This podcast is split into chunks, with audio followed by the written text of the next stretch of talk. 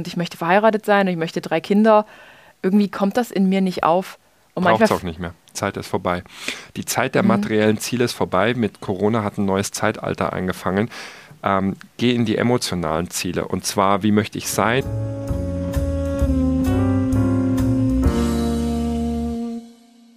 Hallo und herzlich willkommen zu einer neuen Folge Geschichten vom Ponyhof. Ich weiß nicht, was ich sagen soll und ich glaube, es ist das vierte Mal, dass ich so einsteige.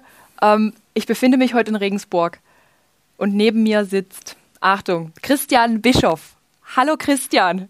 Hi, danke für die Einladung. Schön, ja. dass ich bei dir im Podcast sein darf. Ja, danke, dass ich bei dir hier im Studio diesen Podcast aufnehmen darf. Ich hoffe, es gefällt dir hier.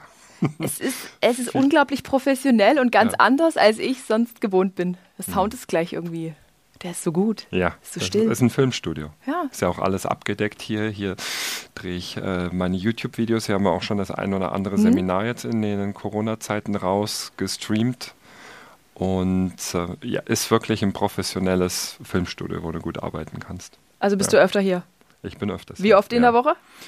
Das kommt drauf an. Also ich nehme mittlerweile auch alle Podcasts, meine Podcasts, die Kunst ein Ding zu machen hier auf, aber ich mache immer einzelne Tage mit drei oder vier Interviewgästen hintereinander. Mhm ähm, und versuche es auf zweimal im, im Monat zu beschränken, weil es natürlich mit den Seminaren ja. auch jetzt digital, also alleine in den nächsten, weil jetzt gestern, vorgestern war Seminar und in den 17 Tagen jetzt 13 Seminartage. Da darfst du etwas auf deine Energie aufpassen, wenn du kein Seminar hast. Du sitzt einfach nur erholt und in dich, in, in dir ruhend sitzt du hier gegen, mir gegenüber. Ich bin einfach nur fasziniert. Ich weiß gar nicht, wie ich einsteigen soll. Also nochmal. Lass uns einfach reden. Ja, ich, ich, ich mache einfach mal äh, mein, mein Style und ähm, ich möchte jetzt mal nicht davon ausgehen, dass jeder Christian Bischof kennt. Also eigentlich weiß ich, jeder kennt dich. Mhm. Christian, jemand, äh, der dich eben noch nicht kennt, wie würdest du dich vorstellen? Was bist du? Wer bist du? Also ich bin Mensch. Ja. Und ich arbeite als Person, das ist ganz wichtig. Er ist wir ein sind Mensch. alle Mensch, ja. Wir, sind, äh, wir unterscheiden immer die Nationalitäten, doch am Ende sind wir ja alle Mensch, das ist immer ganz wichtig. Mhm. Ich arbeite als Persönlichkeits- und Mentaltrainer, ähm, mache den Podcast Die Kunst ein Ding zu machen und, und große Seminare, also in der Vor-Corona-Zeit Die Kunst ein Ding zu machen, ist sicherlich ja. das bekannteste und kommen. Die Geschichte davor war Profisport, Profi-Basketballspieler, Trainer, was aber mittlerweile so lange her ist, ist eigentlich ist ein Lebenslauf. Aber, aber du bist riesengroß. Ja, Basket, aber es, Basketballspieler. Du hättest mich fragen können. Äh, ja, es hilft mir, ja, dass, äh, ich bin lang, sage ich immer. Größe müssen andere entscheiden.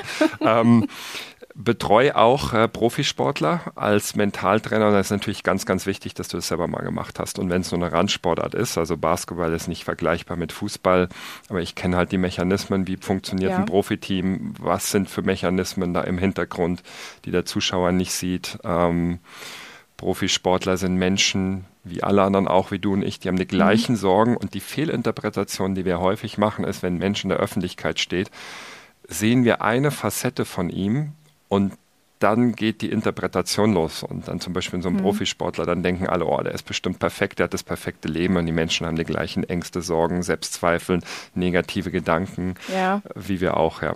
Kann ich auf meinen Bereich wahrscheinlich auch beziehen. Wie, wie oft scrolle ich durch meinen Instagram-Feed? Ich folge ja auch ganz vielen großen, großen Menschen und ja, ich denke auch immer, Mensch, bei denen ist alles perfekt. Warum ist es bei mir so chaotisch? Warum, weshalb, weswegen? Aber deshalb sind wir ja auch heute hier, um ein bisschen mehr über den Menschen zu lernen, mhm. über die Bewusstheit, mhm. wie mhm. zum Beispiel dein neues Buch. Ja. Ja, ja. genau. Ähm, du bist Basketballspieler und Trainer gewesen, richtig? Lange her. Ewig, ja. ewig ja. lange her. Wirklich lange Aber her, warum bist du jetzt zum äh, per Persönlichkeitscoach geworden? Also wie, woher kam der Wandel? Warum ist das passiert? Warum bist du heute jetzt hier? Also wenn ich eine Sache bis jetzt im Leben gefühlt immer richtig gemacht habe, es gibt ja dein Leben, Adrian, verläuft ja nicht linear, sondern es gibt ja Momente, mhm. da fällst du Entscheidungen, die dein ganzes Leben beeinflussen. Die hast du aber nicht jeden Tag, sondern es sind sogenannte Schlüsselentscheidungen. Zum Beispiel studierst du oder studierst du nicht, was ja. machst du für eine Ausbildung. Das sind so Schlüsselentscheidungen. Und ähm, ich habe bis heute eine Sache für mich immer richtig gemacht und zwar den wichtigen Punkten im Leben bin ich immer meiner Intuition, meinem Herzen gefolgt. Also wenn der Kopf A gesagt hat und das Herz, die Intuition hat ja. B gesagt, habe ich immer B gemacht und es ist immer das Richtige gewesen. Du ist ganz einfach. Ähm, ich bin dann immer meiner Herzensstimme gefolgt. Als Jugendlicher, ich wollte immer Sportprofi werden. Die Sportart war egal, es ging nur um ja. Sportprofi. Und irgendwann habe ich dann gemerkt, ich habe im Basketball Talent, also ist es dann Basketball geworden. Dann hatte ich mit 19 ähm, eine Rückenverletzung, als ich in Amerika war. Mhm. Und alle haben gesagt, du musst ein Studium machen, du musst studieren äh, oder eine Ausbildung irgendwas und äh, mein Herz hat gesagt, nee, du willst weiter Basketball machen, also Spieler ging nicht mehr, so habe ich gesagt, ich werde Trainer und habe mit 19 dann als Profitrainer angefangen, Profitrainer in Anführungszeichen. Ja. Ich habe für das 630 D-Mark gearbeitet, das war damals der Minijob und hatte eine Herrenmannschaft, wo der jüngste Spieler sechs Jahre älter war als ich. Der jüngste war 25. ich habe mich durchgebissen und ich hatte immer einen Traum in Vision. Und damals war der Traum, ich möchte mit 30 Basketball-Bundesliga-Cheftrainer sein. Und dann stellst du dir das ja als 20-Jähriger so vor, ja. dann machst du das bis zum Ende deines Lebens. So, und das Ziel hatte ich dann aber mit 25 schon erreicht. Ich bin mit was Glück definitiv in Bamberg auf einmal mit 25 Bundesliga-Cheftrainer gewesen mhm. und bin ein Jahr später zum ersten Mal gefeuert worden. Da hatten wir siebenmal verloren in Serie. Und damals habe ich die Mechanismen vom Profisport verstanden und habe verstanden, Moment mal, du bist ja gar kein Trainer, du bist ja eigentlich ein Marketinginstrument hier. Das ist ja eine Unterhaltungsindustrie. Ähm, mhm.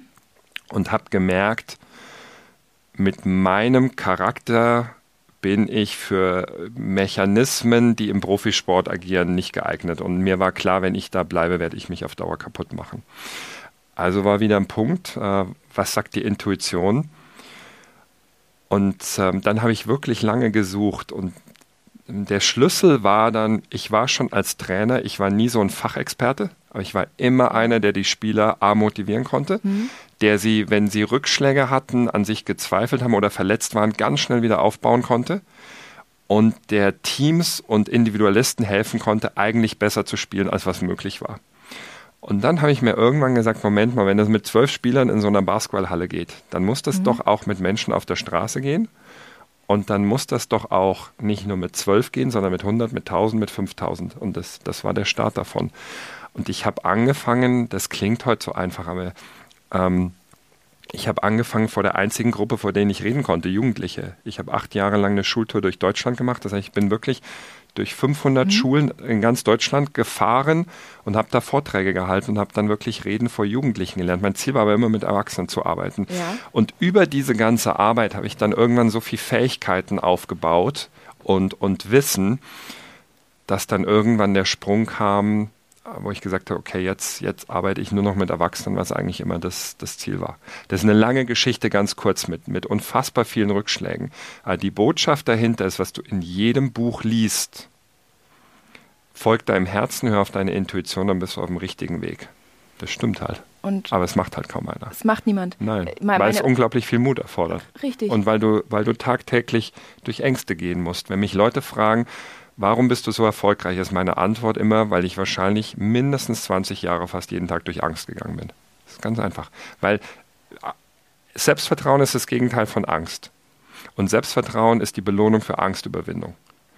So, in dem Moment, in dem ein Mensch nur in einem mhm. Lebensbereich nicht in der Lage ist oder nicht bereit ist, sich mit seinen Ängsten auseinanderzusetzen und sie zu konfrontieren, kann kein Erfolg entstehen, weil da Angst ist der schlechteste Ratgeber im Leben, den es gibt. Und die meisten Menschen treffen Entscheidungen basiert nur auf Angst. Aber damit sind sie immer im, im Mangeldenken, im Mangelbewusstsein. Daraus kann nie Erfolg entstehen, sondern das ist Bedürfnisbefriedigung. Und die meisten Menschen verwechseln Bedürfnisse mit Zielen. Sie glauben, sie hätten Ziele. In Wirklichkeit geht es um Bedürfnisse. Also und das ist nicht disrespektierlich gemeint. Ich möchte nur ein paar psychologische Sachen mhm. erklären. Ähm, ja, und das ist der Grund. Äh, ich, ich stehe heute und was du auch gerade gesagt hast, diese innere Ruhe, ah, das war halt ein langer Weg durch die Angst. So, so bin ich nicht auf die Welt gekommen. Und ich habe mit 25 oder mit 26, als ich gefeuert wurde, eine Entscheidung für mein Leben getroffen, die mich bis heute prägt. Ich habe dann nämlich gemerkt, ähm, Erstmal habe ich tagelang geheult, als ich entlassen wurde, weil das war so mein ganz großer Traum. Den hat ja. mir jemand gestohlen. Heute weiß ich, dass diese Geschichte überhaupt nicht stimmt. Ich war einfach zu jung und zu unerfahren. Deswegen bin ich geweint. entlassen worden. Du hast ja, geweint. Ja, ja, total. Okay. Weil das, das war ein Traum, den ich sieben Jahre verfolgt habe. Ich möchte Basketball-Bundesliga-Trainer sein. Und ähm, du verstehst aber mit 26 nicht die Mechanismen, die im Hintergrund laufen. Alle, also alles gut. Also ich habe auf jeden Fall geweint und dann habe ich eins gemerkt Ich bin außerhalb der Basketballhalle vollkommen überlebensunfähig. Ähm, ich kann keinen Mietvertrag abschließen, ich kenne mich mit Versicherung nicht aus, ich kenne mich mit Geld nicht aus. Mhm. Ich hatte damals gefühlt, der Profisport war schon dabei, äh, vorbei 10 Kilo Übergewicht. Das schlimmste Frauen waren für mich ein Buch mit sieben Siegeln mit Mitte 20. ähm, und äh, dann ging es los. Ich glaube, das, was jeder irgendwann hat. Warum bin ich 13 Jahre in die Schule gegangen? Warum kriegst du nicht in der Schule das Wichtige fürs Leben beigebracht? Mhm. Was haben meine Eltern falsch gemacht? Böser Manager. Ich war halt nur mit dem Finger auf andere zeigen. Und dann kam der eine Tag, habe ich mir eine Frage gestellt, das war der komplette Gamechanger. Moment mal, Christian, bei all den Dingen, über die du dich gerade beschwerst, ja. wer war die einzige Person, die immer am Tatort war? Du selbst. Ja. So, und damit, da beginnt die Veränderung. Und als ich das kapiert habe, habe ich entschieden, mein Lebensziel ist nicht Erfolg oder Geld oder Fitness oder die meisten Menschen haben ja ein Ziel im Lebensbereich. Mein Lebensziel ist, ähm, ich möchte die bestmöglichste Persönlichkeit werden, die ich werden kann und in allen Lebensbereichen sehen, was ist maximal möglich. Also glücklichste und erfüllendste Partnerschaft habe ich heute. Und damals waren Frauen im Buch mit, mit sieben Siegeln für mich. Jetzt mhm. kannst du dir vorstellen, was das für ein langer Weg war. Mhm. Aber auf diese Entscheidung mit 26 basiert alles, was ich bis heute tue. Wenn du einmal so eine Entscheidung triffst, Adrian, gibt es keine Angst, der du dich nicht stellst. Also wenn du selber in den Spiegel guckst und dir das versprichst.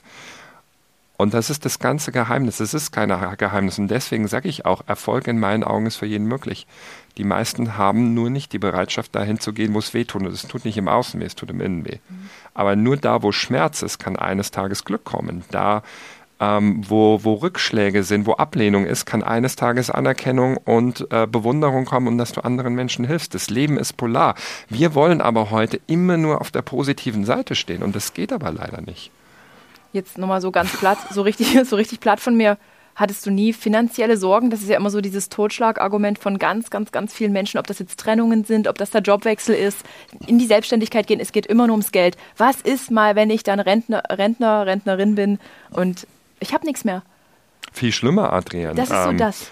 Ähm, viel schlimmer. Ich habe ganz, ganz lange ein, Geld, ein Geldtrauma gehabt, weil als ich 16 war, ja. mein großes Vorbild war immer mein Vater. Der hat mich dann auch zum Basketball gebracht. Der war selber in den 70er Jahren Basketballprofi. Damals war das kein Profitum, aber hat in Gießen Bundesliga gespielt.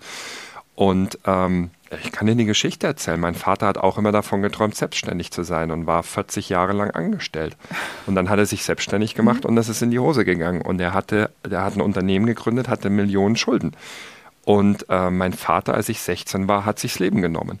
Und ich habe mit 16 damals unbewusst gelernt, ähm, Geld tötet und Geld zerstört Familien, wenn du es nicht hast. Ich habe ein Geldtrauma gehabt. Mhm. Und als ich aus Amerika gekommen bin mit 19, das klingt so klischeehaft, das ist aber die Wahrheit. Ich hatte null D-Mark weil meine Mutter nur Schulden geerbt hat, die sie natürlich abgelehnt hat. Und meine Mutter war damit beschäftigt, als Kindergärtnerin selber zu überleben. Mhm. Und ich habe mit 16 eine Entscheidung getroffen. Ich bin damals schon mit 16 von zu Hause ausgezogen, weil ich wollte Basketballprofi werden. Ja. Das heißt, ich habe den Suizid von meinem Vater nicht mehr zu Hause mitbekommen. Ich war schon weg, ich war schon in einem Basketballinternat. Und ich habe damals eine Entscheidung getroffen. Ich werde selber für mich sorgen. So, und jetzt mal Thema Ablehnung. Ich kann mich heute noch daran erinnern, ähm, ich bin 19, ich wollte Basketballprofi werden und ich habe ein Stipendium in Amerika am College angenommen. Ich gehe nach dem Abitur ja. nach Amerika und nach einem Jahr muss ich dieses Vierjahresstipendium abbrechen, weil ich eine Rückenverletzung hatte und ich habe in Amerika entschieden, ich höre auf Basketball zu spielen. Und ich fliege zurück nach Deutschland und damals gab es keine E-Mails, es gab nichts. Ich habe meiner Mutter einen Brief geschrieben, habe sie da mal angerufen. Die mhm. Telefonate waren ganz kurz, weil die Minute damals 4 D-Mark gekostet hat. Mama, ich komme an dem und dem Tag wieder nach Hause. Und meine Mutter wartet am Flughafen und so das erste Gespräch. Und ich weiß heute noch, mhm. wir sitzen im Auto nach Hause und die Frage ist so, was machst du jetzt aus deinem Leben? Ähm, mhm. Habe ich gesagt, keine Ahnung. Aus dir muss was werden, dieses typische Gespräch. Genau. Und dann habe ich so trotzig zu ihr gesagt, auf der Autofahrt, Mama, in zwölf Monaten habe ich 10.000 D-Mark. Das ist äh, und stolz. Dann, aber ich hatte wirklich null. Und dann hat sie angefangen zu lachen, was mir natürlich unglaublich wehgetan hat. Wer will abgelehnt werden von seiner Mutter ja. und hat gesagt, wie willst du es machen? Und da kam was, was ich schon immer mache. Wenn einer sagt, das geht nicht, motivierst du mich. Für mich ist Ablehnung Motivation. Das habe ich gelernt. Das kannst du im Kopf stehen. Für mich ist Ablehnung nicht persönliche Ablehnung, sondern ja. ich nutze das als Motivation. Und ich habe zu ihr gesagt, in einem Jahr sprechen wir uns. Und nach einem Jahr hatte ich 11.000 D-Mark. kann auch genau sagen, wie ich es gemacht habe. Ich habe ähm, als Basketballtrainer angefangen, 630 D-Mark.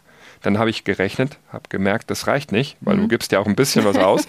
Also habe ich noch als Barkeeper gearbeitet, einmal in der Woche in der mit besten Bar. Trinkgeld, mit, mit gutem Trinkgeld. Dr Damals gab es noch Trinkgeld. ja. Und das war's, nichts anderes. Harte Arbeit. Und ich habe eins gelernt mit 19, wenn du harte Arbeit, kommst du vorwärts.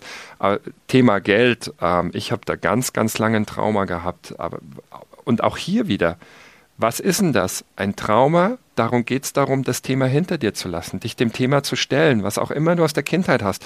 Und du kommst nicht weiter, wenn du sagst, oh, ich habe arme Kindheit oder mein Papa hat mich sich suizidiert, ich habe kein Geld gehabt.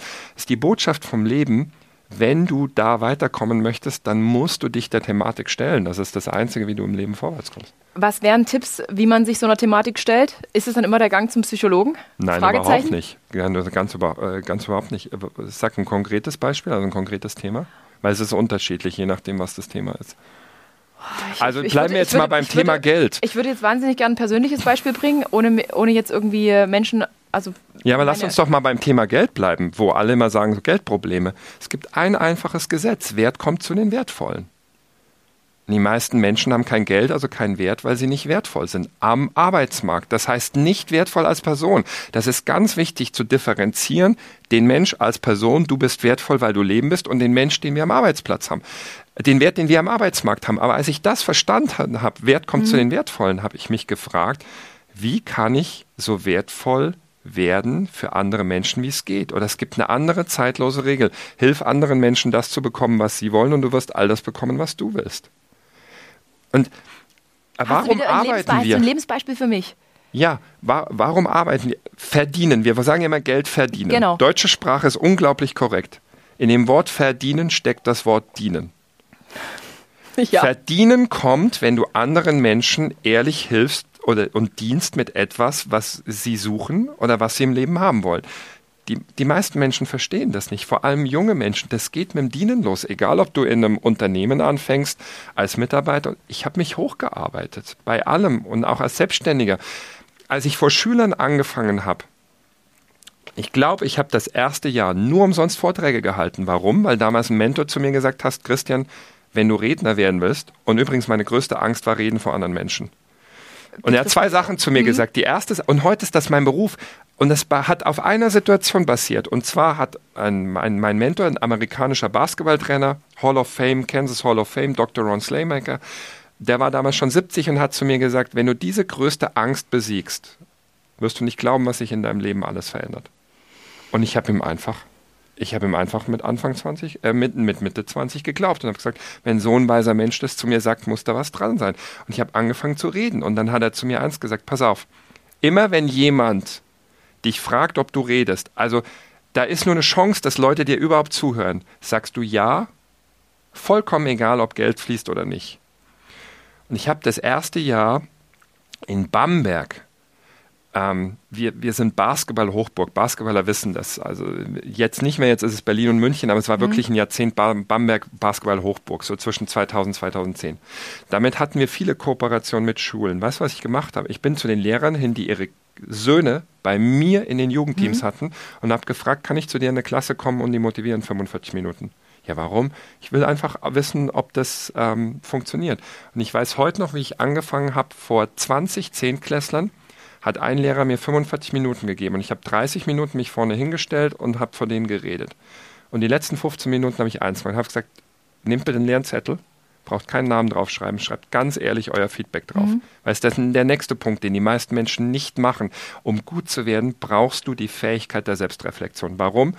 Weil du kriegst aus deinem, du kriegst heute kaum mehr ein ehrliches Feedback. Es gibt dir kaum mehr eine, ein ehrliches Feedback, wo du wirklich besser werden kannst. Ein ganz primitives ja. Beispiel, Restaurantbesuch. Hat Ihnen das Essen geschmeckt? Ja. Aber eigentlich ja. hat man sich vorher die letzte ja. halbe Stunde nur darüber äh, ausgelassen, ja. dass die Bratkartoffeln äh, verwürzt waren, was auch immer. Aber so ist wirklich. Ich erlebe das ja selber in meiner Familie. Ja, hat geschmeckt. Und jetzt kommt aber schon, äh, wir könnten über so viel reden. Ähm, unser Gehirn ist nicht dazu gebaut, selbst zu reflektieren. Das kann unser Gehirn nicht. Das muss man ihm beibringen, weil wir haben jeden Tag ungefähr 60.000 Gedanken und die sind so wirr. Und nur wenn du diese Gedanken in eine Struktur bringst, lernst du mit der Zeit Selbstreflexion. Und was ist einer der besten Wege, um Selbstreflexion zu lernen? Ähm, jeden Tag ein Tagebuch zu führen und aufzuschreiben, was ist heute passiert, worüber hast du nachgedacht. Mhm. Und das macht aber keiner mehr. Mhm. Ist ja schneller, auf dem Handy WhatsApp zu verschicken. Ich habe zu Hause in Bücherregal eine komplette Reihe nur mit meinen Tagebüchern der letzten 20 Jahre. Ich kann dir heute sagen, was ich vor 15 Jahren gedacht habe, wie ich gezweifelt habe, wo ich gestanden bin. Ähm, und mit dieser Selbstreflexion und zu dem Thema zurückzukommen, habe ich ein Jahr vor Schulklassen geredet und meinst du, mir hätte jemand einen Euro gezahlt? Und ich weiß heute noch, wie der erste Schulleiter, der hatte dann auch einen Sohn bei mir, ähm, ba in der Basketballmannschaft hat zu mir gesagt, Christian, ich habe jetzt schon ein paar Mal gehört, das ist gut, was du machst. Du kommst jetzt mal von meiner Mittelstufenschüler, 300 Schüler, redest 90 Minuten und du kriegst 50 Euro. Hm. So, und Adrienne, da war jahrelang dienen. Und was ist heute?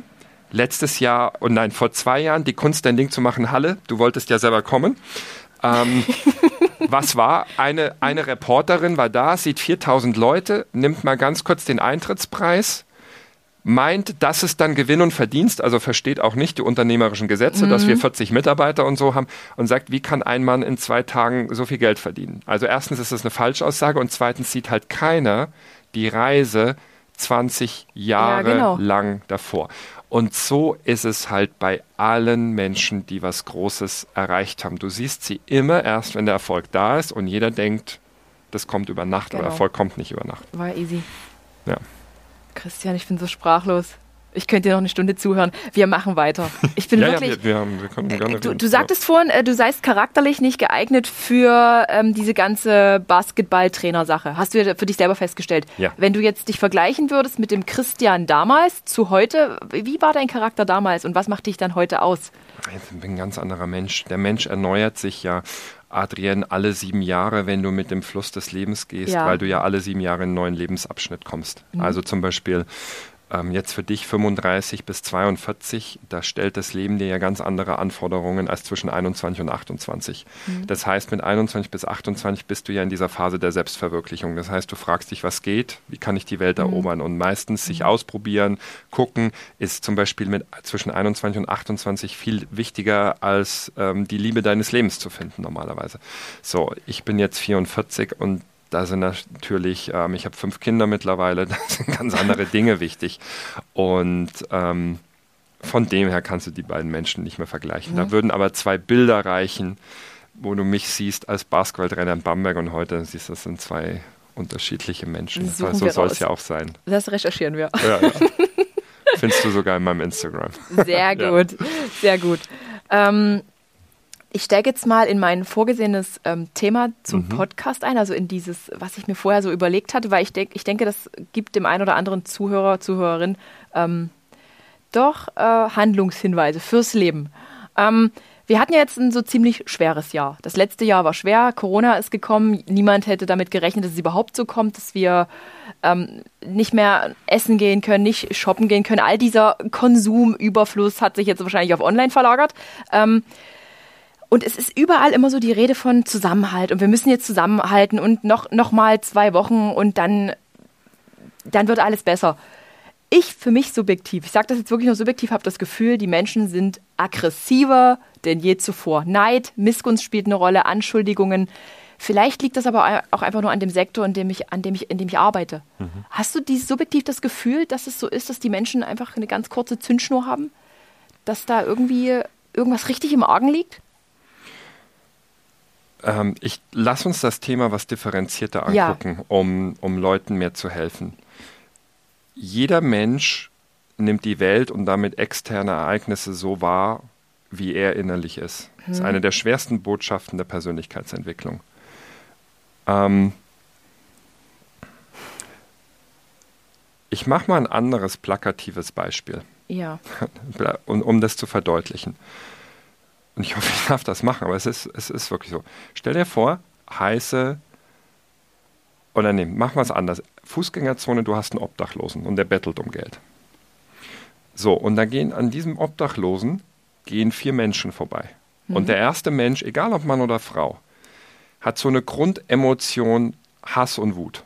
Den ganzen Tag in sich. Mhm. Und der geht an dem Obdachlosen vorbei und vielleicht sagt das nicht, aber der denkt sich, scheiß Obdachlosen, ey, unser Land wird immer schlimmer, immer mehr aus der Straße, wie der stinkt, äh, verpestet hier unsere Innenstadt, mhm. nirgendwo kann man sich mehr bewegen. Es ist echt zum Kotzen, unser Land geht den Bach runter.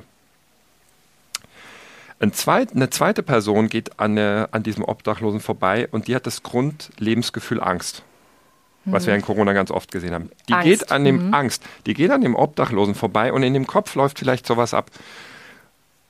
Was ist mit, der, mit dem wohl passiert? Der hat doch bestimmt mal Träume gehabt und vielleicht, dann war er selbstständig und mutig mhm. und ähm, dann hat er keine Kunden gehabt dann hat er keine Einnahmen gehabt, dann ist er pleite gegangen, dann konnte er die Miete nicht mehr bezahlen und jetzt sitzt er hier auf, die, auf der Straße.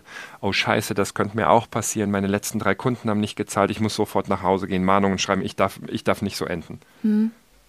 So, warum passiert das im Kopf? Weil die Person von Angst gesteuert ist. Warum passiert das im Kopf der Ersten? Weil die Person von Wut gesteuert ist. Lass eine dritte Person an dem Obdachlosen vorbeigehen, die hat die Grundemotion in sich Gleichgültigkeit die nimmt den Obdachlosen noch nicht mal wahr, sagt Obdachloser. Aber es macht in den Menschen gar nichts. Und das ist auch was. Es gibt Menschen, mit denen hat Corona gar nichts gemacht. Dann geht einfach vorbei, Obdachlose. Und dann geht ähm, jemand vorbei, der hat diese Grundemotion Mitgefühl. Und ähm, der denkt sich vielleicht, ach du Armer, wie kann ich dich unterstützen? Und spricht den Obdachlosen vielleicht sogar mal an. So, eine Person sitzt auf der Straße, wir nennen ihn Obdachlosen. Vier gehen vorbei, vier unterschiedliche Reaktionen. Mhm. Warum die unterschiedlichen Reaktionen? Weil jeder so reagiert auf den Obdachlosen. Du kannst nur auf andere Menschen mit dem reagieren, was in dir steckt. An Denkmustern, an Glaubensmustern, an Überzeugungen, mhm. an Werten, an Prägungen, die du mitbekommen hast aus deiner Kindheit, kulturellen Prägungen, gesellschaftliche Prägungen, wie unser Land dich prägt, an Grundemotionen.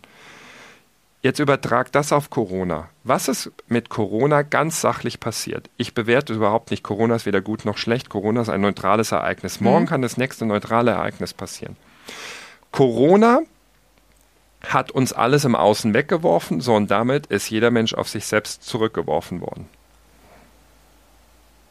Und der eine hat mit extremem Hass reagiert, mit Wut, die anderen gleichgültig ähm, die Dritten mit Mitgefühl und Liebe. Also zum Beispiel meine Frau und ich, wir sind in Corona-Zeiten so viel näher gekommen, wir sind so viel enger mit uns, mhm. zu, mit unseren Kindern gekommen, weil wir uns einfach beschäftigt haben. Es gibt ja. Familien, die sind kaputt gegangen während Corona. Mhm. Häusliche Gewalt hat zugenommen.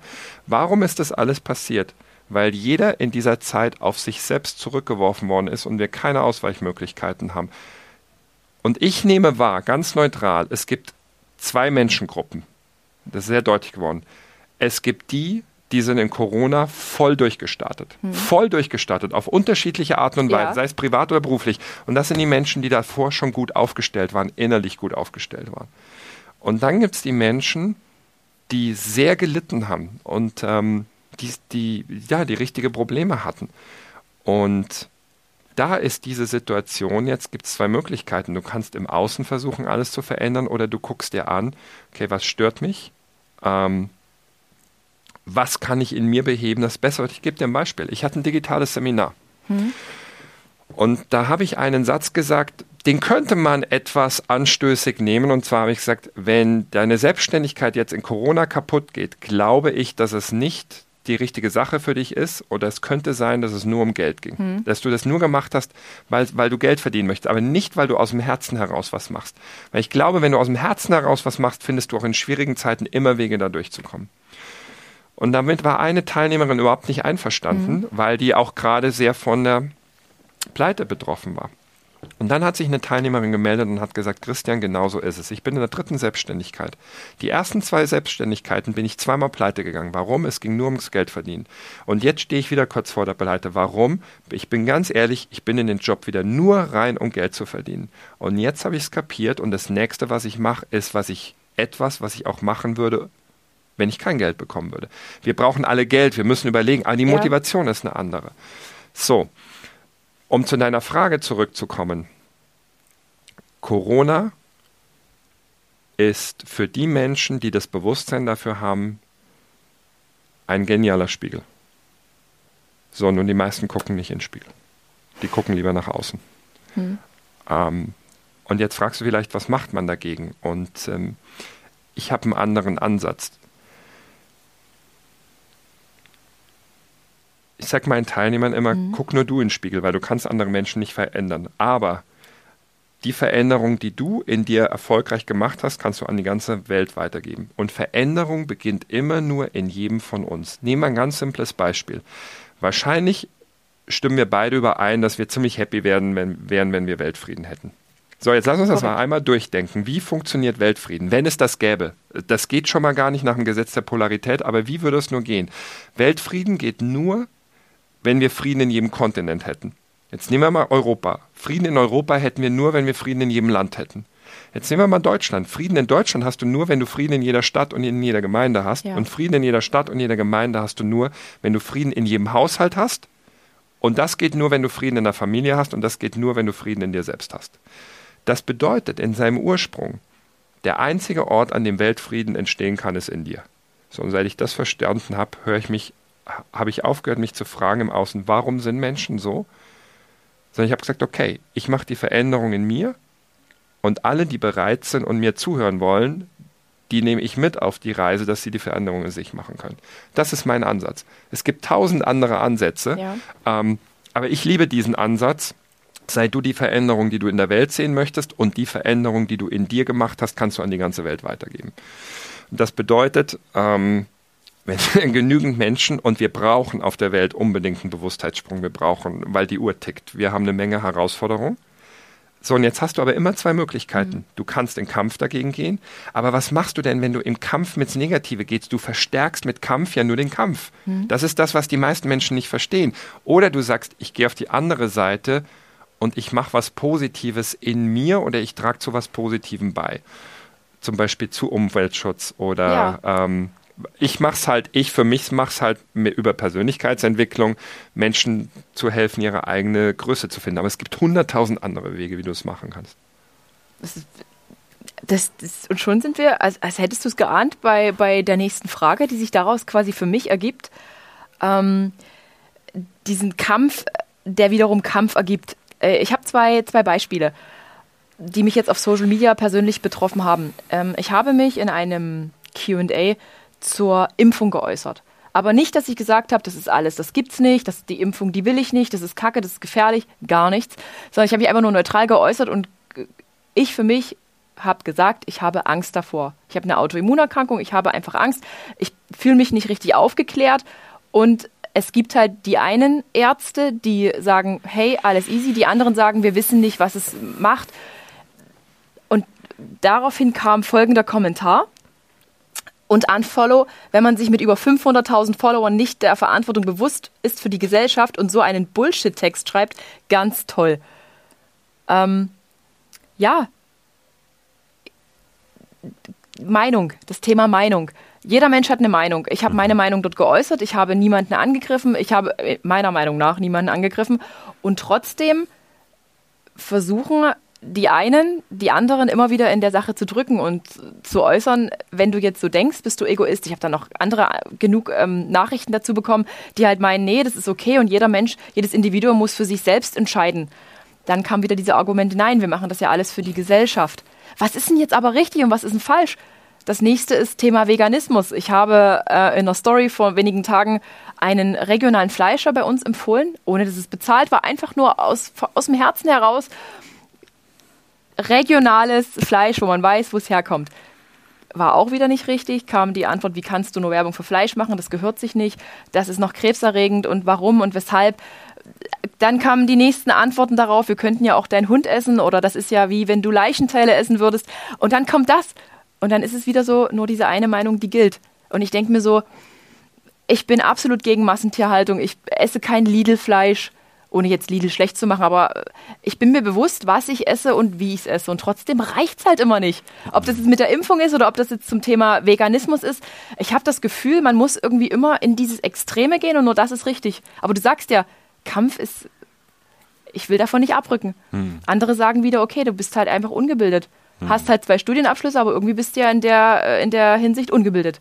Ist das so? Wie begründest du das so? Wie, wie geht man mit solchen Menschen um? Oder was, was würdest du mir jetzt raten? Oder den anderen, die jetzt auf dieser Meinung beharren?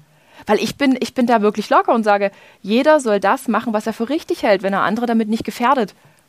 Ich bin da so richtig hm. so, das wühlt mich auf, hm. macht mich traurig. Ja, also das Erste, was wichtig ist, sich zu fragen, wofür stehe ich? Ja. Also ganz, ganz wichtig, wo, wofür stehe ich? Was liegt mir wirklich am Herzen? Das muss jeder Mensch für sich machen. Was Mhm. sind meine Werte, die für mich unverhandelbar sind? Ähm, und dann auch zu wissen, wenn ich mich für etwas entschieden habe, also ich kann ja jetzt nur, du hast als Influencerin ja einen ganz anderen Job und ich habe da überhaupt keinen Einblick Mhm. ähm, in, in diese Materie. Ich kann es nur für mich äh, sagen, als ich mich entschieden habe, so, ich bin jetzt Persönlichkeitstrainer oder ich arbeite als Persönlichkeits- und Mentaltrainer. Da gehören bestimmte Überzeugungen dazu. Und guck mal, als ich angefangen habe, 2007, gab es kein einziges Persönlichkeitsentwicklungsseminar in Deutschland. Ich war da Vorreiter. Die ersten Jahre habe ich nur mit Anschuldigungen zu kämpfen gehabt. Das war noch eine Zeit, da konnte jeder in Google was reinschreiben, hey, ähm, Mhm. das, ist, ähm, das ist Manipulation, das, das Totschlagargument war, das ist Scientology.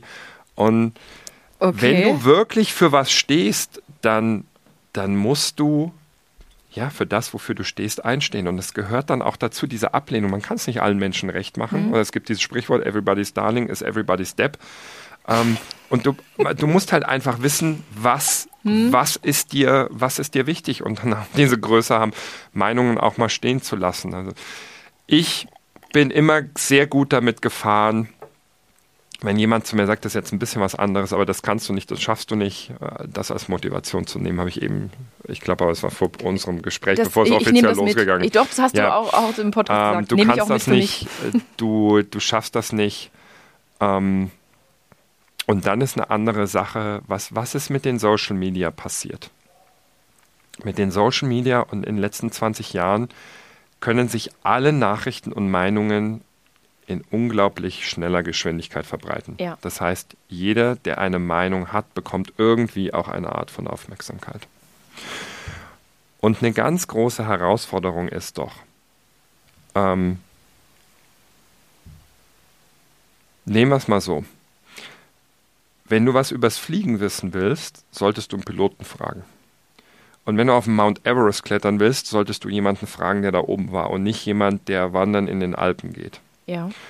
Und mh, wenn du vielleicht äh, meditieren lernen willst, solltest du zu einem Zen-Meister gehen. Und wenn du etwas über seriösen Journalismus wissen willst, dann solltest du zu einem se- seriösen Journalisten gehen. Wenn du etwas an deiner mentalen Einstellung verändern willst, solltest du zu einer mentalen Ein äh, zum Mentaltrainer gehen. Heute ist aber der Punkt über die Social Media, dass jeder zu allem eine Meinung hat. Richtig. Und ich kann nur sagen, was ich habe, wenn ich gefragt werde. Ich sage immer, weder bin ich Politiker, noch bin ich Arzt, noch möchte ich mit denen tausch, tauschen, noch ähm, bin ich irgendein einflussreicher Unternehmer. Ich bin Persönlichkeitstrainer und Mentaltrainer, da kenne ich mich aus, dazu äußere ich mich, zu allem anderen äußere ich mich nicht. Warum? Weil ich nicht weiß, weil ich es nicht weiß, ganz einfach. Und weil ich noch nie einen Tag deren Job gemacht habe, was fällt mir ein, mich darüber zu äußern. Ich, ich mache es einfach nicht. Genauso, ich möchte ja auch nicht, dass jemand, der in einem Seminar passiert, aber trotzdem meine Arbeit beurteilt, der noch nie eine Stunde auf einer Bühne gestanden Ja. bin. Und Adrienne, seit ich das für mich so klar definiert habe, bin ich da mit allem im Frieden. Ich frage mich immer, wenn solche Feedbacks kommen, hat die Person, spricht die wirklich aus Erfahrung oder hat die irgendwo was gelesen oder gehört? Und du lernst irgendwann ganz schnell, ähm, zur Meinungsbildung gehst du nur zu den Leuten, die aus eigener Erfahrung sprechen. Und ähm, ich bin das auch oft gefragt worden, Christian, was ist deine Meinung? Sag ich, schwierig. Ich bin kein Politiker, ich bin kein Arzt. Mit Impfen habe ich überhaupt keine Ahnung. Ich, ich kenne mich nicht aus.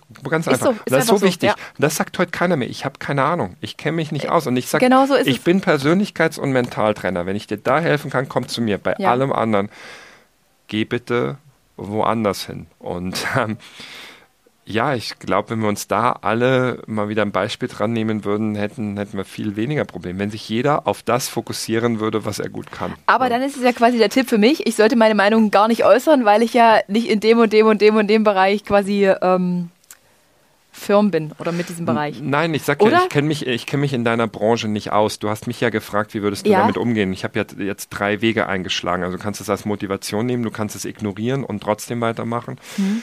Und ich für mich Ignorieren, habe, löschen. nein, ich für mich habe einfach gelernt, du brauchst ein ganzes Leben, also das ist jetzt mein Weg, Ja. um in einer Sache richtig gut zu werden, weil, das, weil die Themen so komplex sind. Ich fokussiere mich auf eine Sache und bei allem anderen halte ich mich raus. Und jetzt gibt es aber die Menschen, die versuchen, alles zu verstehen, die Welt. Und warum gibt es so viel Ungerechtigkeit? Warum gibt es so viel Hass? Warum gibt es so viel Krieg auf der Welt?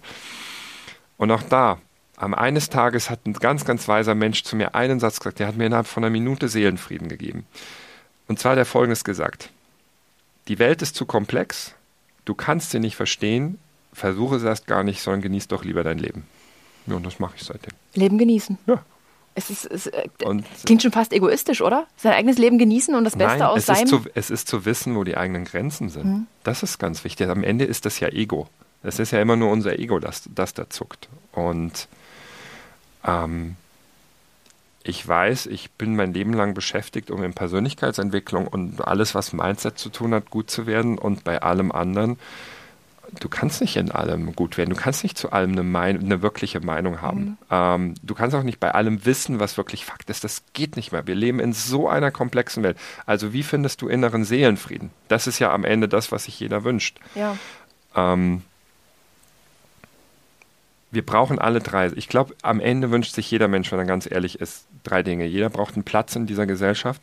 Jeder möchte gern etwas tun, wo er Wirkung hat. Wir müssen merken, dass wir eine Wirkung haben. Also, warum tun wir beruflich Dinge? Wir wollen sehen, dass wir anderen Menschen helfen, dass wir es bewirken, Ja. dass, dass das was wert ist, was wir machen. Und es ist egal, ob man Polizist ist, ähm, ob man Politiker ist, ob man Sportler ist. Wenn du die Wirkung siehst, dann ist ein Mensch Entschuldigung, eine positive Wirkung seiner Kraft. Und das ist ja übrigens auch was, warum so viele gerade ein neues Arbeitsumfeld suchen, weil die gerade merken, hey, ich sehe den Sinn gar nicht in dem, was mein Unternehmen macht. Warum gehe ich eigentlich zur Arbeit? Also wir produzieren irgendein Gut, aber das braucht ja eigentlich wirklich gar keiner. Und dann wird Marketing reingeschoben und dann Ja. wird es verkauft. Und also jeder braucht einen Platz in der Gesellschaft, jeder braucht etwas, in dem er Wirkung hat. Und ähm, ich glaube, tief in sich ähm, wünscht sich jeder Mensch einen, einen tollen Charakter, sodass er von anderen Menschen anerkannt und geliebt wird. Weil wir brauchen alle Anerkennung und Liebe. Das Ähm, stimmt. und nochmal, mein ganzer Ansatz, alles, was ich mache, ist der individuelle Ansatz. Warum? Weil die Veränderung nur in jedem Menschen anfangen kann. Und ähm, deswegen sage ich nie, das, was die machen, ist falsch. Und ich sage immer, okay, kannst ja mal gucken, ob du die Antworten in dir findest oder in dir finden willst oder ob du innere Ruhe, inneren Frieden in dir aufbauen möchtest oder Glück. Und wenn ja, dann kann ich dir vielleicht helfen. Bei allem anderen kann ich dir nicht helfen. Du musst woanders suchen. Okay, vielen, vielen Dank. Isst, isst du eigentlich Fleisch, Christian? Ich, ich bin Vegetarier 98 Prozent. 98 Prozent. Ja. Warum hast du dich dazu entschieden? Ähm, ich möchte die 98 Prozent ganz einfach, weil's, ähm, weil ich es nicht brauche. Ja. All die 98 Prozent sind wichtig. Meine Schwiegermutter, die Mutter von meiner Frau, Ja. drückt ihre Liebe über Kochen aus. Und immer, ich, wenn wir zu ihr kommen, Mhm. gibt es Schweinebraten oder was ähnliches. Und natürlich esse ich da Fleisch. Weil, ähm, das ist eine spannende Regel, bei allen Gewohnheiten, die du hast, mach sie nie zu einem Absolutismus, weil du wirst sonst anstrengend für dein Umfeld. Das Mhm. hat was mit Respekt für Menschen zu tun. Ich erzähle es aus einer anderen Perspektive. Erster Weihnachtsfeiertag letztes Jahr. Eine meiner besten Freundinnen kommt uns besuchen. Und äh, zu Hause super Stimmung. Meine Frau hat als größte Stärke Leichtigkeit. Sie hat Leichtigkeit, also äh, totale Leichtigkeit im Haus. Und unsere beiden Jungs, sechs und neun Jahre alt, stehen alleine in der Küche und kochen Spaghetti Bolognese. Alleine, eine Stunde. Die haben die Freundin nicht gekannt, zum ersten Mal No. gesehen.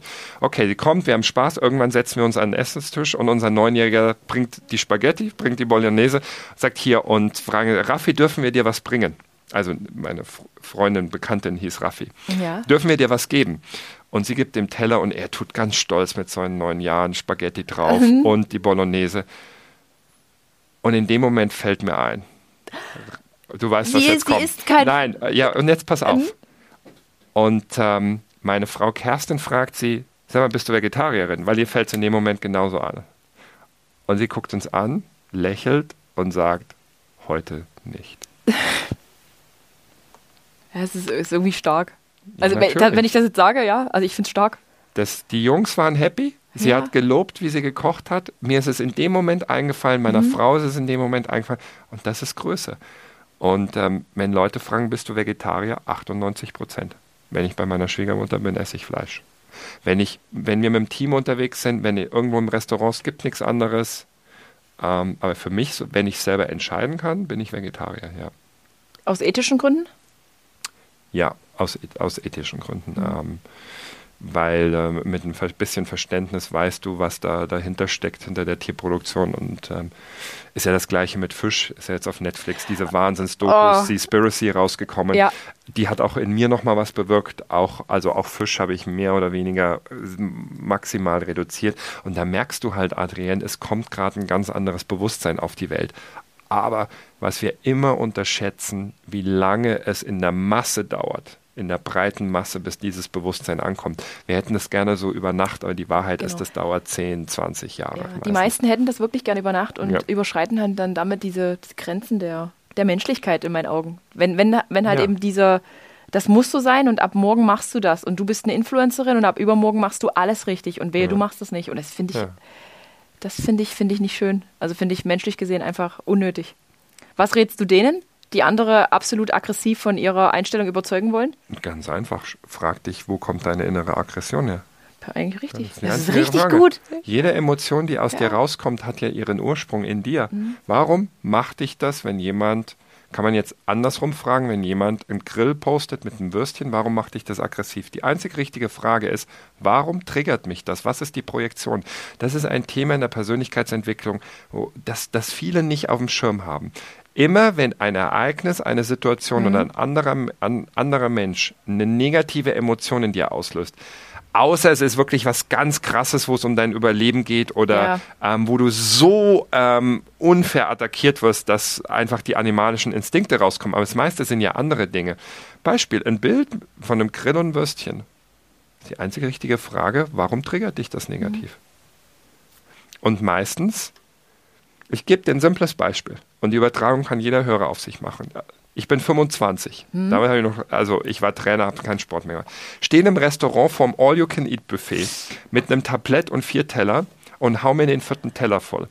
In dem Moment kommt neben mich ein Bär von Mann, also so ein Bär. Hm. Der war so breit, wie er groß war. Ich drehe mich zu ihm und denke mir innerhalb von einer Sekunde, ey, was machst denn du hier, du fette Sau, du gehörst überall hin, nur nicht in das Restaurant, geh mal fasten, aber nicht hier ans All-You-Can-Eat-Buffet. Mhm. und dann setze ich mich an meinen Tisch und denke mir, was war denn das jetzt? Wo kam der Gedanke her? Warum ja. reagiere ich so aggressiv auf diesen offensichtlich, wahrscheinlich hat er 80 Kilo Übergewicht, also der hat geschnauft nur vom Stehen. Weißt du, Adrian, alles, was es gebraucht hat, ist den Blick zu senken auf meinen auf meine vier Teller. Auf, auf dich selbst. Eine direkte genau. Projektion. Ja. ja. weil ich mein Essverhalten selber nicht im Griff hatte. Der Riesenvorteil, den ich hatte, Sport, zwei Meter groß und ein mhm. Stoffwechsel, Verbrennung, dass, ähm, dass es halt nicht 80 Kilo Übergewicht werden können. Und es war eine direkte, es war eine direkte Projektion. Nur bei dem Mann, bei dem Armen hat man das Übergewicht halt gesehen, bei mir nicht. Und meistens, allermeistens ist es so, das, was uns negativ bei anderen stört, entweder haben wir es selber aber bei uns sehen wir es nicht. Hm. Beim anderen sehen wir es sofort. Ja. Warum? Weil wir bei anderen die Dinge immer viel schneller sehen. Warum? Hm. Weil uns die Fähigkeit der Selbstreflexion fehlt. Den meisten Menschen fehlt die Fähigkeit der Selbstreflexion. Oder wir reagieren, reagieren darauf, weil es eine Charaktereigenschaft ist, die wir eigentlich bewundern und die wir in uns selbst ein bisschen entwickeln sollten. Also könnte man jetzt zum Beispiel sagen, so wie du jetzt auch hier sitzt, ich finde es total mutig, wie du dich präsentierst, da könnten Leute aggressiv darauf reagieren. Ist die, würde ich dir sofort fragen, hättest du den Mut, mhm. dich so zu zeigen? Ja, zack, hast die Projektion. Jetzt weißt du, wo das negative Gefühl herkommt. Das heißt, die Antwort für, aus der Persönlichkeitsentwicklungsebene ist immer die gleiche. Wenn ein negatives Ereignis, eine Situation oder ein Mensch dich triggert in dem Sinne, dass negative Gefühle in dir hochkommen, fragst du dich immer, warum triggert mich das? Was hat die andere Person, was ich auch habe oder was ich gerne hätte? Mhm. Ähm, bei ihr sehe ich es gerade, bei mir nicht. Oder ich habe nicht den Mut, das zu machen. So, und wenn du nur so durchs Leben gehst, wirst du mit der Zeit merken, du wirst immer mehr deine eigenen blinden Flecken entdecken, die wir alle haben. Ja. Die haben wir alle. Je, und übrigens, jeder Mensch kann getriggert werden. Trigger gehen auch ein Leben lang nicht weg, sondern es ist halt einfach immer nur ein Bewusstmachungsprozess. Wie triggert man dich? Kurz mal, kurze Zwischenfrage. Das verrate ich dir nicht, das macht meine Frau. Ähm, Okay. Aber es ist ähm, jetzt ein simples Beispiel. Normalerweise haben wir alle immer noch eine innere Kindverletzung aus unserer Kindheit. Wenn wir da angesprochen werden als Erwachsene, triggert man mich und ähm, kann man getriggert werden. Ähm, und ich habe das ja vorhin auch schon gesagt, bei mir war ja ein riesen, dieses Riesentraumata Geld durch, das Suizid vom, durch den Suizid von meinem Vater. Also so geht, so geht der reflektierte Mensch vor. So, und was passiert jetzt, wenn du so reagierst? Du wirst in dir immer besser, immer ruhiger, immer gesettelter und dann wird dein Leben immer besser. Was, mach, was macht der unbewusste Mensch?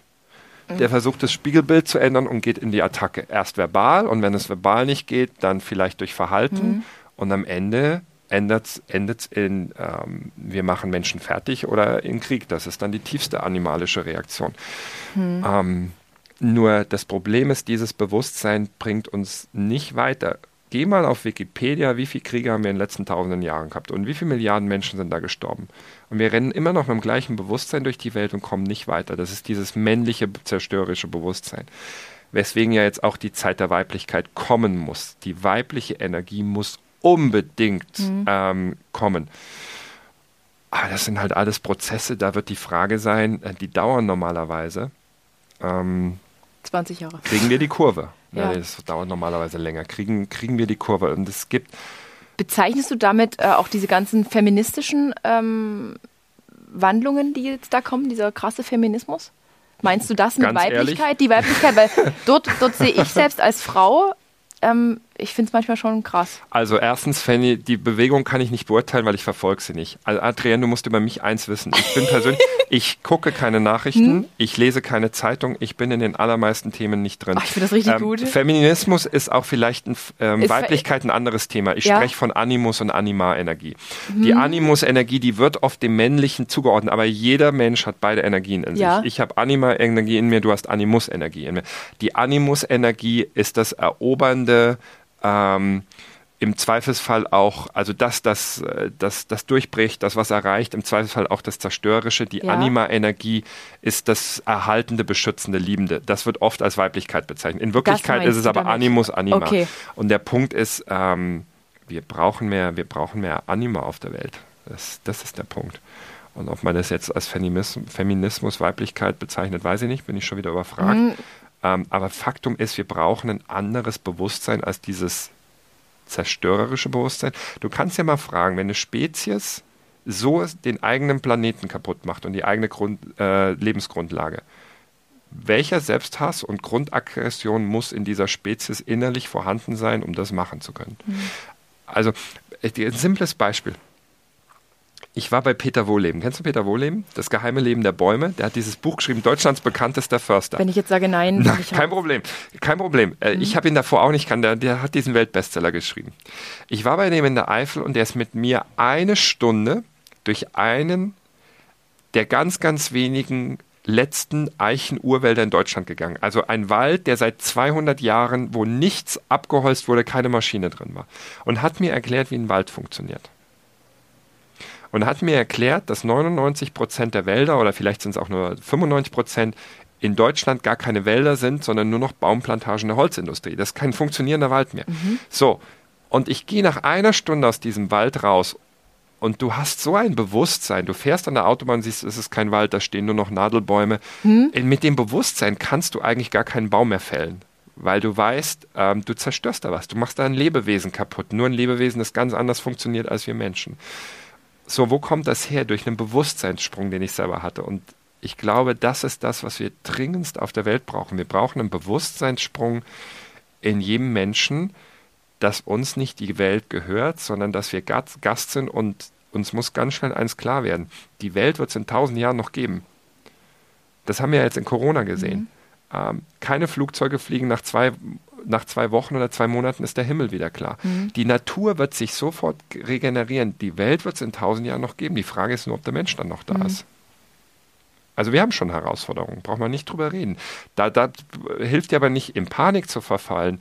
Ähm, wie gehst du damit um, anstatt jetzt wieder im Außen das bekämpfen zu wollen, ist, sei du in dir die Veränderung, die du in der Welt sehen möchtest. Gandhi hat das ja schon gesagt, das ist vielleicht eines der besten Zitate mhm. der Weltgeschichte.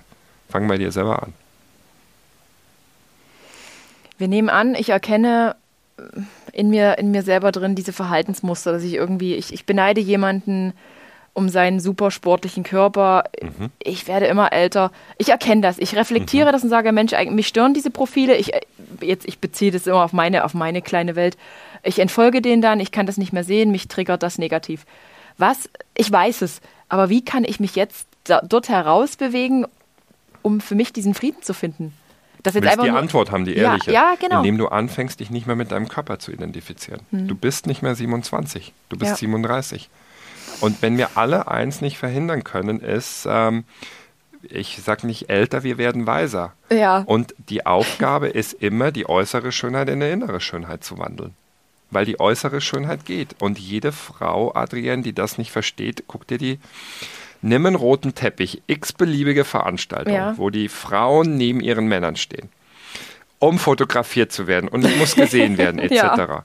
Und du siehst den allermeisten an, dass sie nicht glücklich sind, dass sie keine innere Schönheit haben, weil sie nicht von innen heraus strahlen. Und so viele, die sich ein Leben lang nur mit äußerer Schönheit identifiziert haben. Und es gibt eine Zeit, hm. da ist es okay, wenn wir uns über äußere Schönheit identifizieren ähm, weil da geht es darum, Partner fürs Leben zu finden etc., also Anfang 20er. Aber wir können alle einen Mechanismus nicht aufhalten, nämlich dass der Körper altert. Und mhm. je mehr du dann natürlich an deinem körperlichen Aussehen festhältst, umso mehr spiegelt dir das Leben, pass auf, es muss weitergehen. Und es spiegelt, das Leben spiegelt dir, dass du zum Beispiel solche Projektionen fährst. Ich habe genau dasselbe hinter mir. Mhm. Als ich mit 19 aus Amerika gekommen bin, ich hatte so ein Kreuz und heute sage ja, ich bin es nicht mehr. Mhm okay, ich habe den Wandel halt innerlich gemacht und heute kann ich sagen, hey, kann mich neben 20 Jahren, oh, du bist noch voller Testosteron, du gehst noch zwei Stunden in den Kraftraum, ich mache meine 100 Liegestütze am Tag, mhm. alles gut. Machst du aber das noch Sport? Ich mache jeden Tag 100 Liegestützen. Also ist mein Ziel, ja. am Ende mache ich es äh, sechs Tage die Woche. Ich mache jeden Tag Sport. Jeden Tag. Ich auch. Also ich habe eine ganz einfache Regel für mich.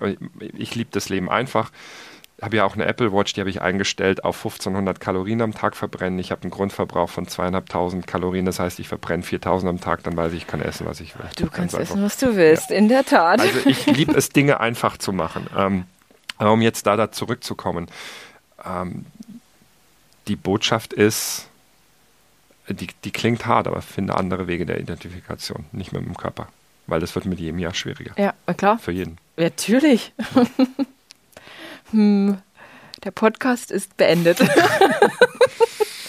Nein. Ähm, naja, das hat ja auch einen Grund, warum du heute hier sitzt. Frag dich ja nur mal, und das ist ja das Schöne. Und das ist der nächste Punkt. Wenn man was in sich entdeckt, Adrian, darf man nicht sofort in Selbstzweifel und Selbsthass verfallen, mhm. sondern einfach zu sagen, jetzt ist der Punkt, wo ich es erkenne.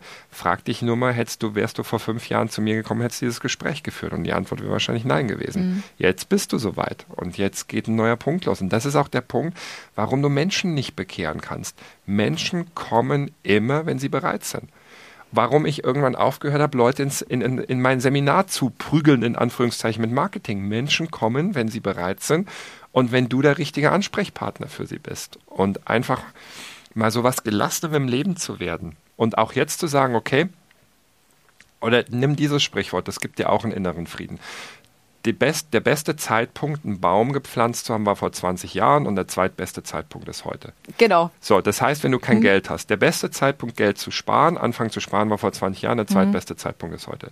Der beste Zeitpunkt, sich auf was anderes als nur den Körper zu fokussieren, war vielleicht vor fünf Jahren, der zweitbeste Zeitpunkt ist heute. Ist doch alles gut.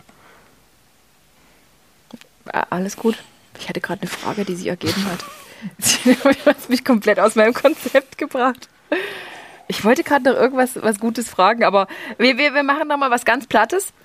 Ähm, das ist ähm, eine User-Frage. Wie kann ich es schaffen, mich jeden Tag selbst neu zu motivieren? Ja, ganz einfach. Du musst wissen, wo du hingehst im Leben. Im idealen Fall, du brauchst einen Sinn. Das machen wir auf die Kunst ein Ding zu machen. Zwei Tage, du brauchst einen Sinn. Also, was ist der Grund deiner Existenz? Sinn passiert nicht, Sinn gibst du dir. Also, einfach zu sagen, mein Sinn ist.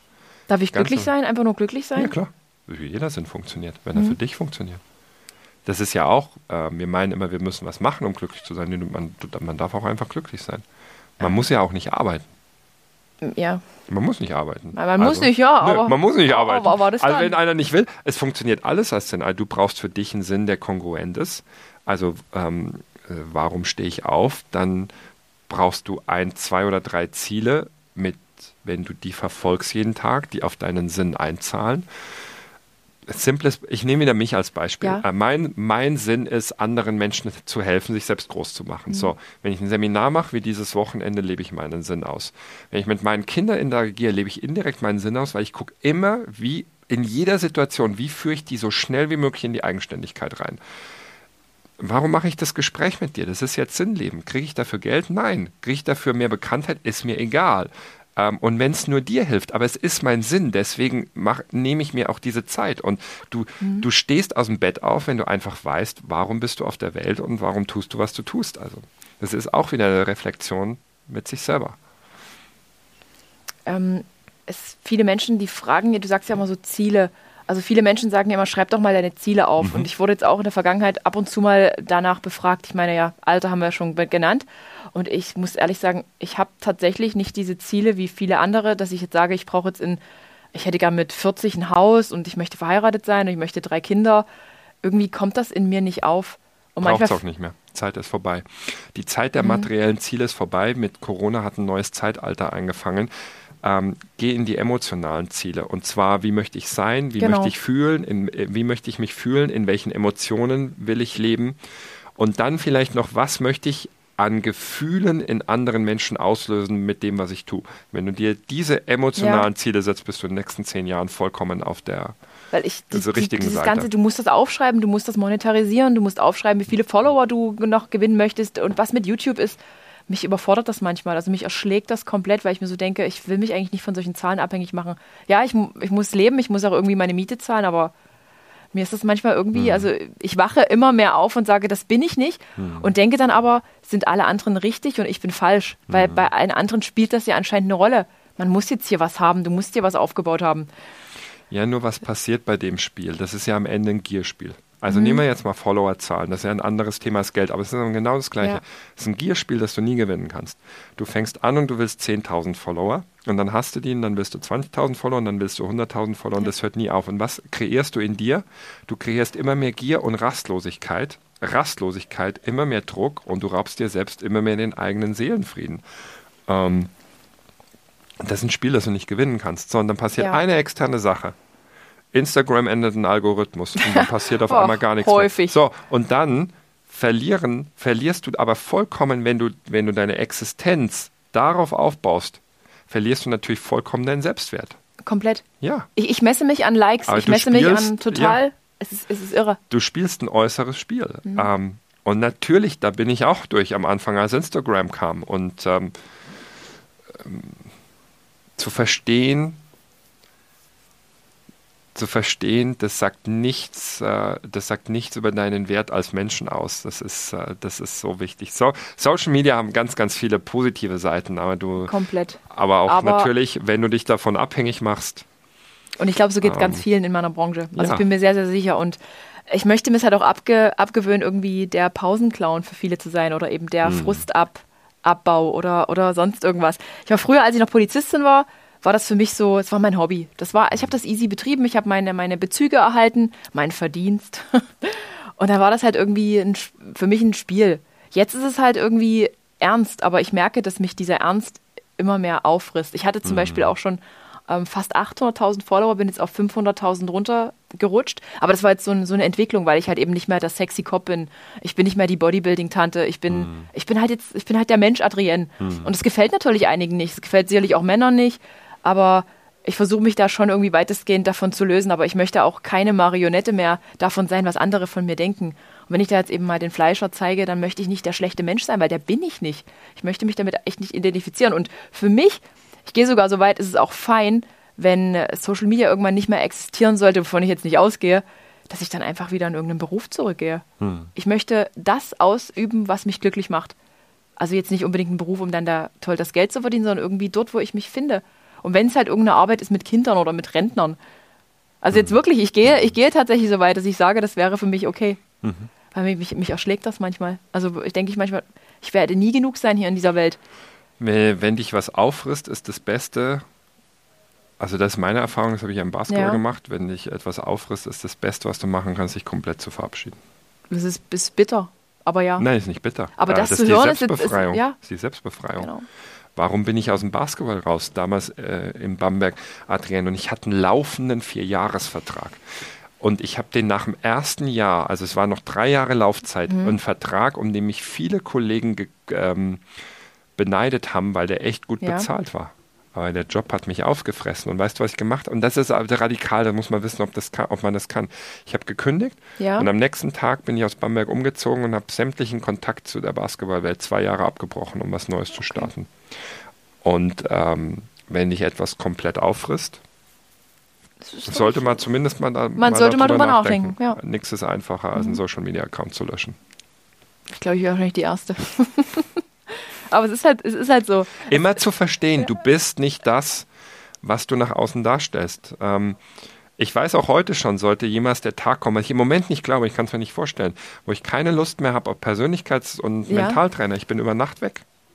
Ja. Und es ist vielleicht auch so eine Strategie, immer einen Plan B zu haben. Und Ich habe seit, ich habe seit zehn Jahren den Plan B. Ähm, wenn mir mal keiner mehr zuhört und keiner auf meine Seminare Ja. kommt, fahre ich mit dem Fahrrad um die Welt. Ich habe immer was zu tun. Aber dieser Plan B gibt mir immer diese Unabhängigkeit, dass ich mich zu sehr in, in Erfolg reinbeiß oder in irgendwelche Zahlen. Also musst du gucken, ist für jeden so ein bisschen andere Strategie. Du darfst dich nicht äh, abhängig machen von dem, was du tust, bis zu dem Punkt, wo du sagst, das frisst dich auf. Nee, Dann ist es, wirklich äh, so. Das baut viel, einen, un, un, ist- also einen ungemeinen ähm, Druck auf. Und ich weiß halt, das jetzt hier öffentlich geäußert zu haben, ich könnte es rausschneiden, werde ich aber nicht. Es, es, ist aber, es ist aber so und ich möchte halt dann auch nie von anderen hören, naja, ist ja selbst gewählt, hätte es der Polizeibeamtin bleiben können. Hm. Aber nee, das war für mich nicht möglich. Dort Bandscheibenvorfall, ich gehe bis heute nicht joggen, im Büro sitzen, nein. Das, die, die Menschen, die wissen es ja dann immer besser und sagen, naja, ist doch aber selbst gewähltes Schicksal und du kannst doch und du hast doch und das finde ich dann manchmal auch sehr außerhalb jeder Realität. Menschen machen gern Vorwürfe.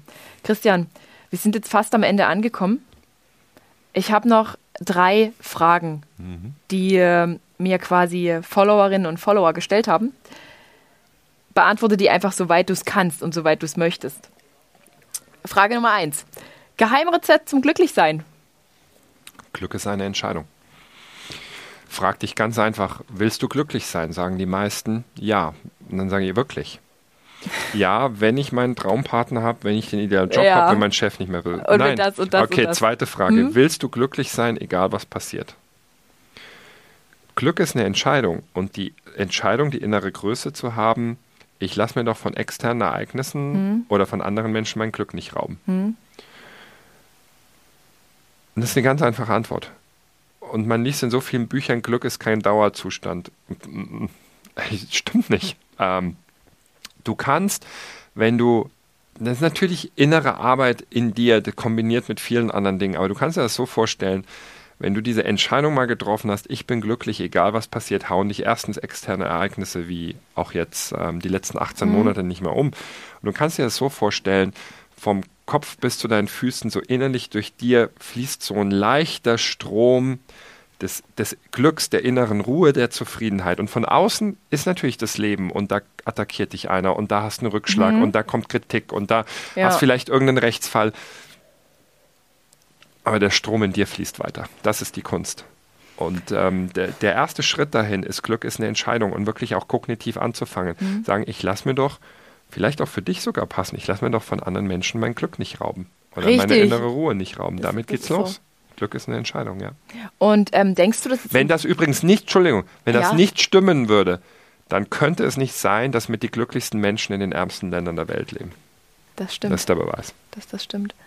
Und ähm, denkst du, ich wäre glücklicher in meiner Situation, also nochmal so, ich liebe, ich liebe diesen Job, ich liebe diese Kreativität, aber denkst du, ich wäre glücklicher, wenn ich einfach Mechanismen für mich entwickeln würde, mit all dem Außen das abzuriegeln? Das für mich einfach, einfach für mich, Also die, die fehlt, mir, Antwort, fehlt mir Glück, fehlt mir irgendwie Bewusstheit? nein, die Antwort darfst du in dir finden, aber es gibt ja generell immer zwei Mhm. Möglichkeiten. Entweder du kennst dieses Sprichwort, love it, change it or leave it. Ja. Love it, change it or leave it. Damit ist alles gesagt. Ja, Ähm, ja. liebe es, ähm, verändere es oder akzeptiere es. Mhm. Das sind immer die drei Möglichkeiten, die jeder Mensch in jeder Situation hat.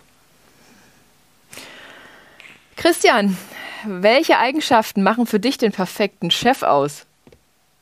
Kannst du das beantworten? Nein, das ist. Ähm, ich würde die Frage eher stellen, ist, wie würde ich gerne als Chef sein? Also die Person, Ja. die das gefragt hat, weil es ja eine, das ist ja auch wieder eine Projektionsfrage. Mhm. Wie wärst du gerne als Chef, als Chefin? Wie würdest du gerne mit anderen Menschen umgehen? Ja. ja. Menschlich, Ja. respektvoll. Hm. Letzte Frage. Wie schafft man es, seine Motivation auf eine lange Sicht aufrecht zu halten? Wird sich bestimmt jetzt wiederholen. ja, das hatten wir schon. Hat das geht auf Dauer nur mit Sinn.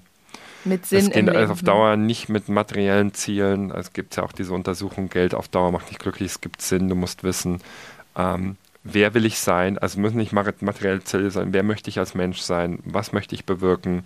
Was möchte ich in dem Leben noch erleben? Also in Bewusstheit schreibe ich ja auch darüber, es geht ums Sein, nicht ums Haben. Erst kommt das Sein, dann das Haben. Wer und wie möchte ich wirklich sein? Also wer und wie möchte ich wirklich sein? Wer als Mensch mit wie, welchen Charaktereigenschaften, welchen Fähigkeiten, äh, welchen Lebensumständen möchte ich sein? Und wenn du da ein klares Bild davon hast, dann, dann ist Motivation keine Frage, weil was heißt Motivation? Motivation kommt von movere, lateinisch bewegen. Das heißt ja nur, dass du in Bewegung kommst jeden Tag. Und wenn du da vorne, bildlich gesprochen, einen Zustand hast oder ein Ziel oder ein Bild von dir, wo du hin willst, bewegst du dich automatisch dahin jeden Tag. Hast du recht. Ja. Und äh, stimmt es, dass in deinem, ähm, ich habe mit Freunden gesprochen, du hast so ein Beziehungsseminar gegeben, dass sich da 70 Prozent der Paare trennen? Danach? Das ist wahrscheinlich genau so ein Gerücht wie, wie, auf, dein, wie auf deinem Post.